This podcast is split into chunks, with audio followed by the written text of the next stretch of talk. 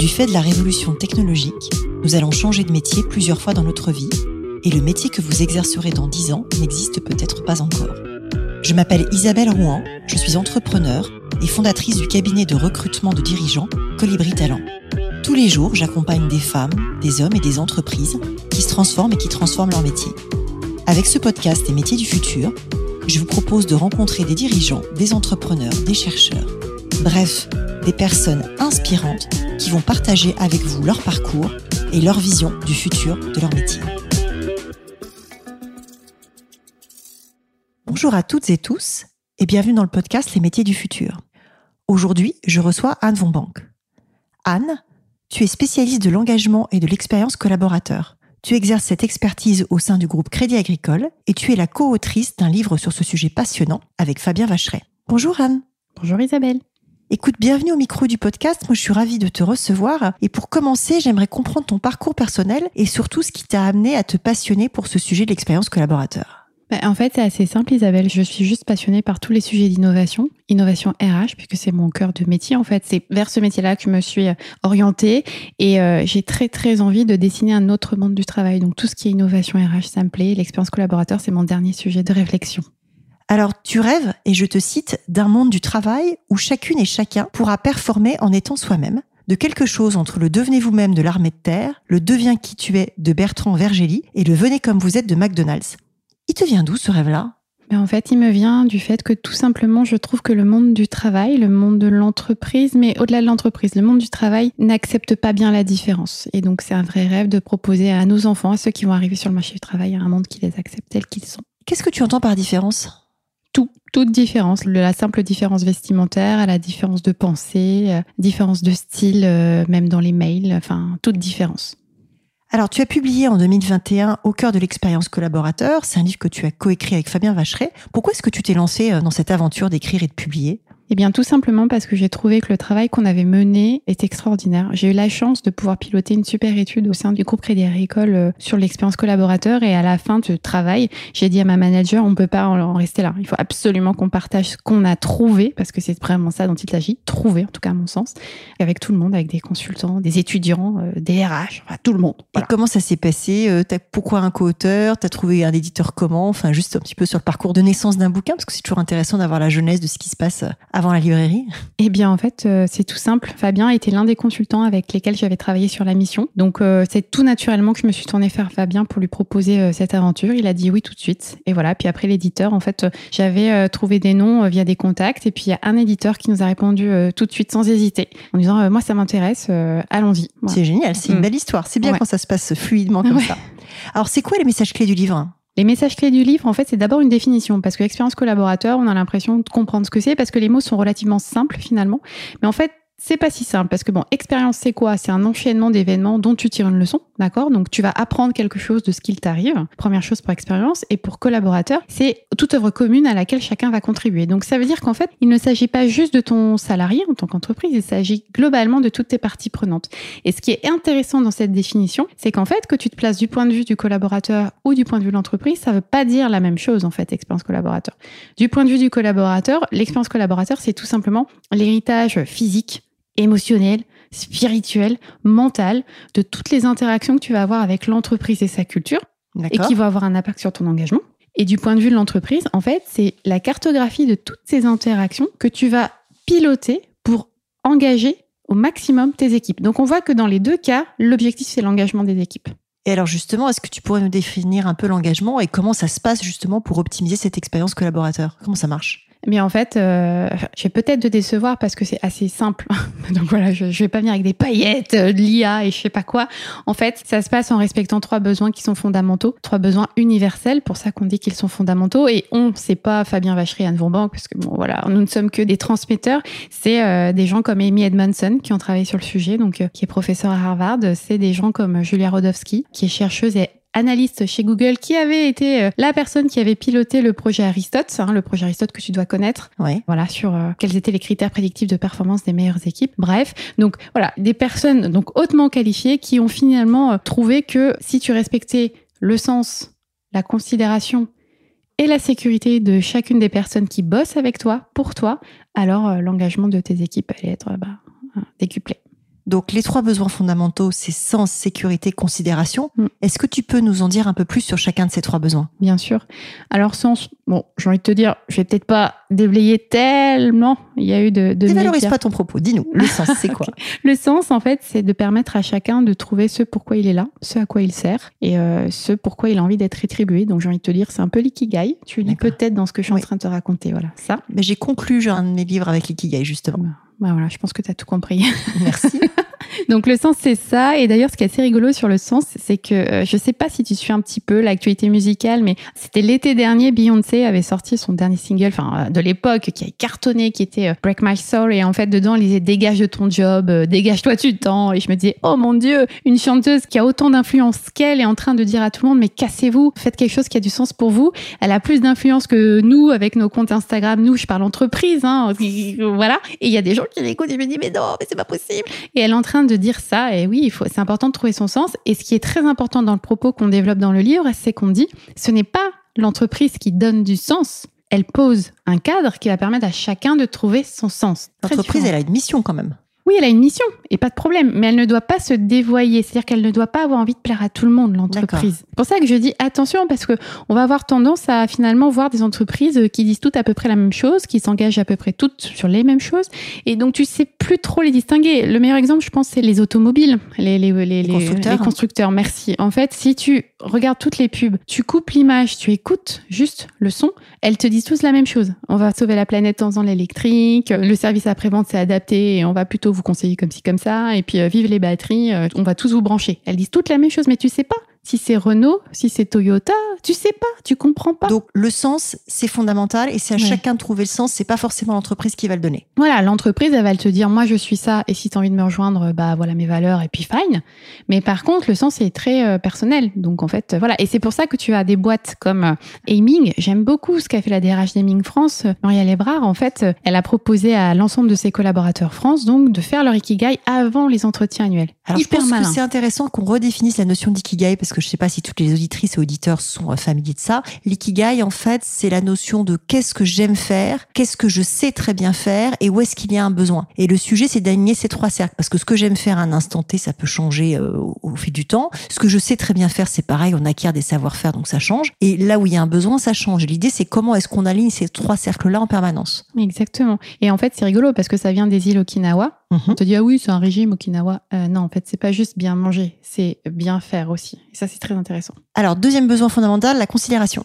La considération, c'est tout simplement le fait de porter attention à l'autre, de te dire qu'en fait, euh, tu as un impact sur l'autre avec ce que tu vas faire, ce que tu vas dire. C'est par exemple quand tu dis bonjour le matin et comment ça va, t'attends vraiment une réponse et t'as- voilà, et déjà tu dis bonjour. Déjà rien que ça, la considération. Et le troisième besoin La sécurité. Alors la sécurité, c'est pareil, euh, c'est un peu comme le sens. On en a beaucoup parlé ces derniers temps. C'est la sécurité physique avant tout, évidemment. C'est-à-dire que faire en sorte que quand tu vas travailler, tu es dans des conditions qui font que tu vas pas te faire mal physiquement.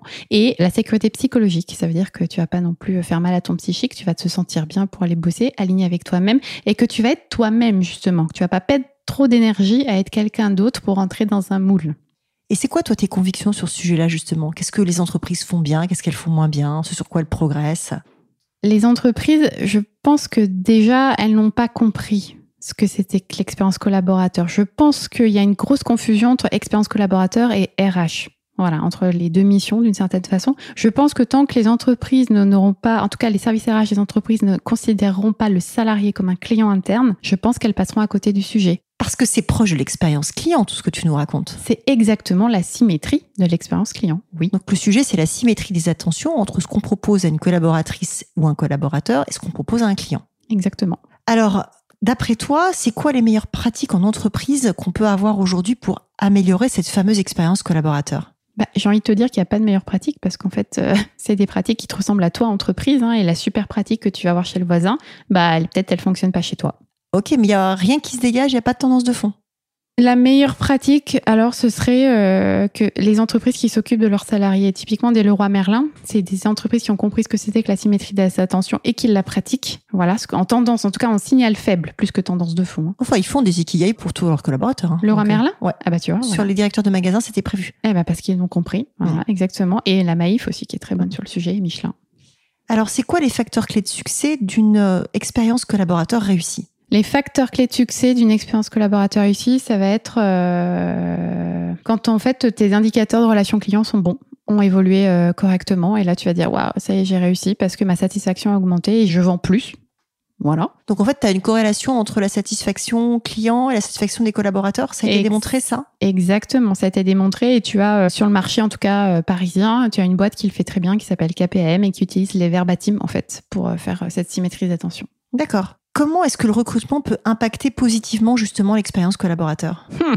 ah, Alors le recrutement, c'est génial parce que le recrutement c'est quand même le moment où tu vas croiser pour de vrai pour la première fois le futur collaborateur potentiellement. Voilà. Et alors, euh, comment elle peut impacter euh, l'expérience collaborateur? Tout simplement en déjà répondant aux candidats qui postulent. Je te rejoins sur le fait que dans l'expérience candidat, la non-réponse est un des points de friction euh, les plus importants.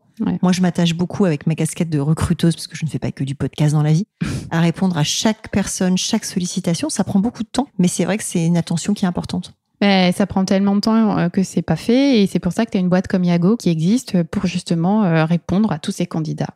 D'accord. Et euh, c'est quoi dans tout ça le rôle que va pouvoir avoir le dirigeant, le manager, le RH On a parlé un peu du RH en tant qu'on va dire patron de l'expérience client des collaborateurs, mais comment ça se passe en fait après au quotidien? Bah, En fait, le RH c'est celui qui a le lead hein, sur le sujet. Voilà, ça je crois que c'est pas à démontrer. En tout cas, c'est peut-être un peu chauvin ce que je suis en train de te dire en vrai, hein, mais j'ai envie que ce soit le RH qui ait le lead. Voilà, je vais le dire comme ça. Donc euh, ça veut dire que c'est lui qui va porter sa stratégie expérience collaborateur auprès de la direction. La direction, le COMEX doit être forcément sponsor et incarner cette stratégie au quotidien. Et après, tu as à la fois le manager qui est responsable finalement du dernier kilomètre euh, de l'expérience du collaborateur, qui est le plus important hein, dans l'expérience d'ailleurs, puisque on dit qu'on quitte un manager mais pas une entreprise en vrai, hein, et on rejoint un manager et pas une entreprise. Ça, c'est quand même des choses qu'on entend beaucoup. Voilà. Et le collaborateur, lui aussi, a son rôle dans l'expérience collaborateur, puisque c'est lui qui l'a fait. Alors, comment est-ce que tu penses que tout ça va évoluer d'ici 2025 Il y a des tendances hein, qui sont évoquées dans ton livre, euh, la frugalité, euh, l'interdépendance, la révolution économique, euh, ce genre de choses. Mm. Qu'est-ce qui va bouger? Qu'est-ce qui est en train de bouger? Moi, je pense qu'on voit arriver dans les tendances effectivement qu'on a décrites dans le bouquin, la spiritualité incarnée, ce qu'on a appelé comme ça. Qu'est-ce que c'est? En fait, c'est de, considérer qu'il y a un autre plan que euh, le plan purement matériel euh, de, sur ton quotidien. Donc c'est pas idéologique, c'est pas religieux. Attention, on parle pas, de secte. Non, on parle pas de secte non plus. Mais c'est rigolo, tu vois, parce que voilà, c'est le, premier effet qu'on a quand on parle de spiritualité, on pense secte, parce qu'en France c'est comme ça. Mais si tu regardes en Europe et globalement dans le monde, la France est plutôt en retard. Hein. Donc on commence à avoir des chères euh, spiritualités qui apparaissent dans les grandes écoles. Alors je sais plus si c'est les SEC ou les SCP, mais enfin voilà, le sujet arrive. C'est l'association à ce, spiritualité management au travail aussi qui s'est créée en France. Voilà pour rattraper ce retard-là.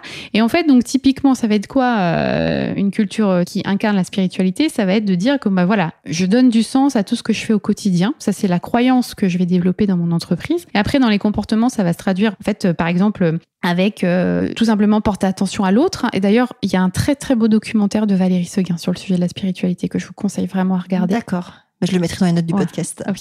Alors, comment est-ce qu'on peut mesurer l'impact de l'expérience collaborateur sur la performance de l'entreprise? Tu m'as dit qu'il y avait des mesures qui avaient été faites et tu as cité une entreprise, mm. mais est-ce qu'il y a des bonnes pratiques, des mm. benchmarks? Comment ça se passe? Alors, Je ne crois qu'aux chiffres. Et tu as raison. Et l'entreprise ne croit qu'aux chiffres et c'est normal. On est là pour parler business, hein, pas yoga. En fait, euh, tu as trois types d'indicateurs. Tu vas avoir les indicateurs externes et les indicateurs internes et puis un petit mélange des deux. Sur les indicateurs internes, le meilleur à suivre, c'est ton baromètre d'engagement. Voilà, de voir comment tes équipes sont engagées. Et c'est quoi C'est un net promoter score C'est ce genre de choses Idéalement, ouais. Il faudrait faire un NPS interne, tout à fait. T'as Orange qui fait ça. T'as un cabinet aussi qui s'appelle 12 Consulting, que j'ai le plaisir d'accompagner, qui fait ça aussi auprès euh, et qui met en parallèle dans ses objectifs la satisfaction client d'un côté et la satisfaction collaborateur de l'autre. Ah, et effectivement, c'est hyper corrélé. Oui, bah, c'est ce qu'a démontré Vinit Nayar. Alors justement, est-ce que tu peux nous parler de ce qu'il a démontré Vinit Nayar Ouais. En et, fait, et décrire qui c'est? En fait, c'est hyper intéressant parce que Vinit Nayar, c'est le patron d'un groupe euh, d'une SS2I, en fait, HCL Technologies en Inde. Et il a démontré il y a une petite dizaine d'années qu'en fait, en s'occupant bien de ses collaborateurs, eh bien, il s'occupait mieux de ses clients et donc il décuplait ses performances business. Il a fois 10 Fois 3 en 4 ans. D'accord. ce, qui est, ce, qui est, beaucoup, parce qu'on parle d'un groupe de 85 000 personnes dans 32 pays. Je te parle pas d'un. D'accord, c'est pas une start-up, quoi. Non, non. Donc voilà, et il a inventé cette méthode qui s'appelle Employees First, Customers Second, et il a décrit très très bien dans son bouquin. Ok. Quels métiers, d'après toi, vont être euh, impactés par l'amélioration de l'expérience collaborateur? En fait, il y a des métiers qui vont se transformer. J'espère que le métier RH va se transformer lui-même. On va commencer par soi en étant plus orienté client. Je pense qu'en fait, il n'a pas le choix. Je pense que si la fonction RH ne fait pas ça, elle va se faire démanteler euh, tout simplement par euh, l'expérience client, enfin par les équipes expérience client, par euh, les équipes logistiques et services aux occupants plus globalement quand on est dans un gros bâtiment. Quoi. Quel conseil, toi, tu donnerais à un jeune ou à une jeune pour préparer son arrivée sur le marché du travail? Eh bien, je lui conseillerais de ne pas s'oublier, de ne pas se perdre, euh, de savoir dire non, non à un comportement, non à un mail, euh, non à bref, mais de façon constructive en proposant une autre voie, une autre façon de faire qui lui ressemble plus. Alors c'est très intéressant et c'est vrai que savoir dire non, c'est quelque chose qui ne s'enseigne pas et qu'on n'apprend pas. Mm. Et c'est vrai que ça peut être la clé de la réussite au travail, en tout cas mm. d'un équilibre qui est mm. meilleur. Tu as euh, Emmanuel Joseph Daly qui avait aussi euh, développé au micro du podcast le concept de l'impertinence raisonnée ou de l'impertinence élégante, que moi j'aime beaucoup, qui permet comme ça aux collaboratrices ou aux collaborateurs de challenger une idée tout en ayant, euh, donc de faire bouger un peu les lignes, tout en étant effectivement respectueux de la forme dans laquelle il le fait. Et est-ce que tu aurais un conseil à donner pour une personne qui envisage de se reconvertir? Bah, Je dirais, euh, est-ce que tu veux vraiment te reconvertir ou, peut-être juste, est-ce que c'est pas une question de refaire un petit peu ton poste tel qu'il est aujourd'hui? Peut-être mieux le faire euh, en, par rapport à ce que toi, ce que tu es. Peut-être, et c'est le job crafting, j'aime beaucoup le job crafting parce que c'est finalement faire euh, tes tâches comme toi tu as envie de les faire. C'est quoi le job crafting exactement? En fait, c'est faire ce que tu as à faire de la façon dont toi tu as envie de le faire, pas de la façon dont on te demande de le faire. C'est mieux choisir les personnes avec lesquelles tu vas travailler. Alors là, on dit ouais, mais on choisit pas toujours. C'est vrai, mais on peut aussi choisir ou contourner.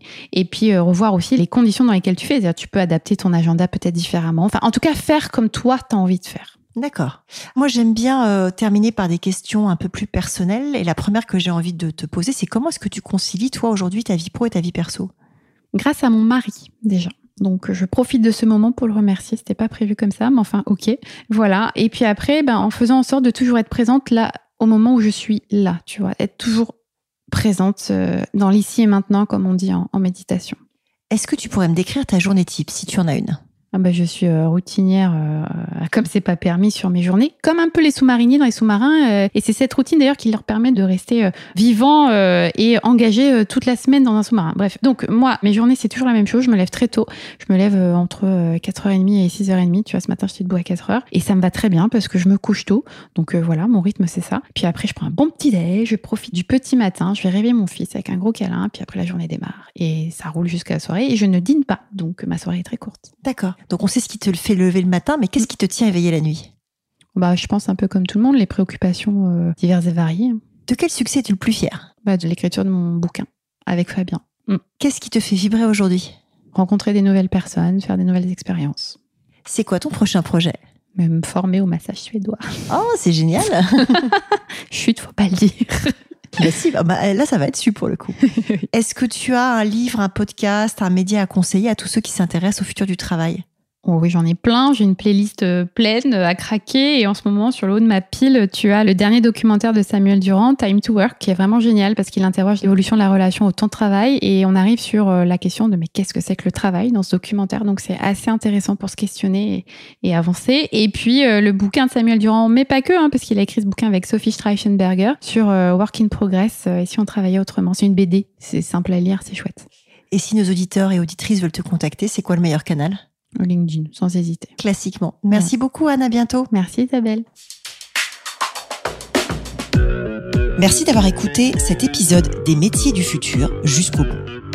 Si vous avez aimé cette discussion, je vous encourage à noter le podcast sur vos différentes plateformes d'écoute et à le commenter, en particulier sur Apple Podcast. Cela nous aide grandement à progresser en termes d'audience. N'hésitez pas à me faire part de vos commentaires ou à me suggérer de nouveaux invités en me contactant par mail ou via LinkedIn. Prenez soin de vous et à très bientôt.